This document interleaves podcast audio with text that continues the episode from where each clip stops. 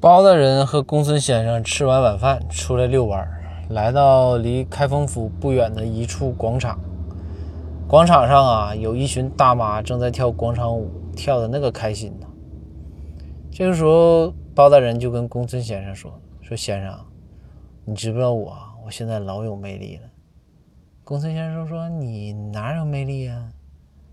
包大人说：“说只要我想啊。”这帮大妈们都会跟着我屁股后边跑，你信不信？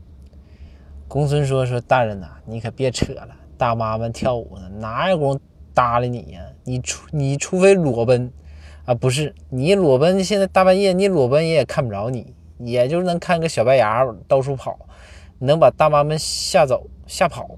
说不可能，大妈跟着你跑啊。”包大人说：“那咱赌十两银子的。”公孙先生想了想，说：“觉着这事儿干得过啊，万无一失。”说：“行，那咱就十两银子的。”包大人说：“啊，定了啊，击掌。”两个人击掌。